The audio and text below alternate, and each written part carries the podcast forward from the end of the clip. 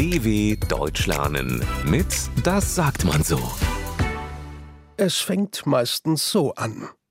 Die Party ist gut. Alle Freunde sind da, der Alkohol fließt, die Stimmung steigt. Es ist seit langer Zeit die beste Party. Aber irgendwann wacht man auf und er ist da. Wer hat ihn bloß gerufen? Marie war gestern mit ihren Freunden aus.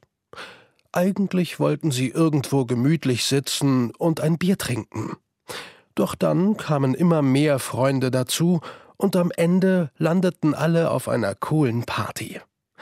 Der DJ legte genau die richtige Musik auf. Die Stimmung war fantastisch und irgendwie hatte Marie andauernd einen neuen Drink in der Hand. Wann sie nach Hause kam, weiß sie heute Morgen nicht mehr, aber aua, diese Kopfschmerzen. Die müssen doch wirklich nicht sein. Und aua, jetzt klingelt auch noch das Telefon.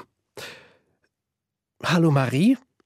Es ist Bettina, Maries Freundin. Ich wollte nur wissen, ob es dir gut geht und du gestern gut nach Hause gekommen bist. Ach ja, seufzt Marie. Alles gut. Wenn nur diese Kopfschmerzen nicht wären.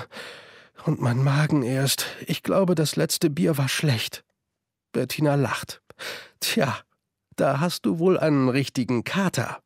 Trink viel Wasser und iss was Salziges. Gute Besserung. Marie legt auf.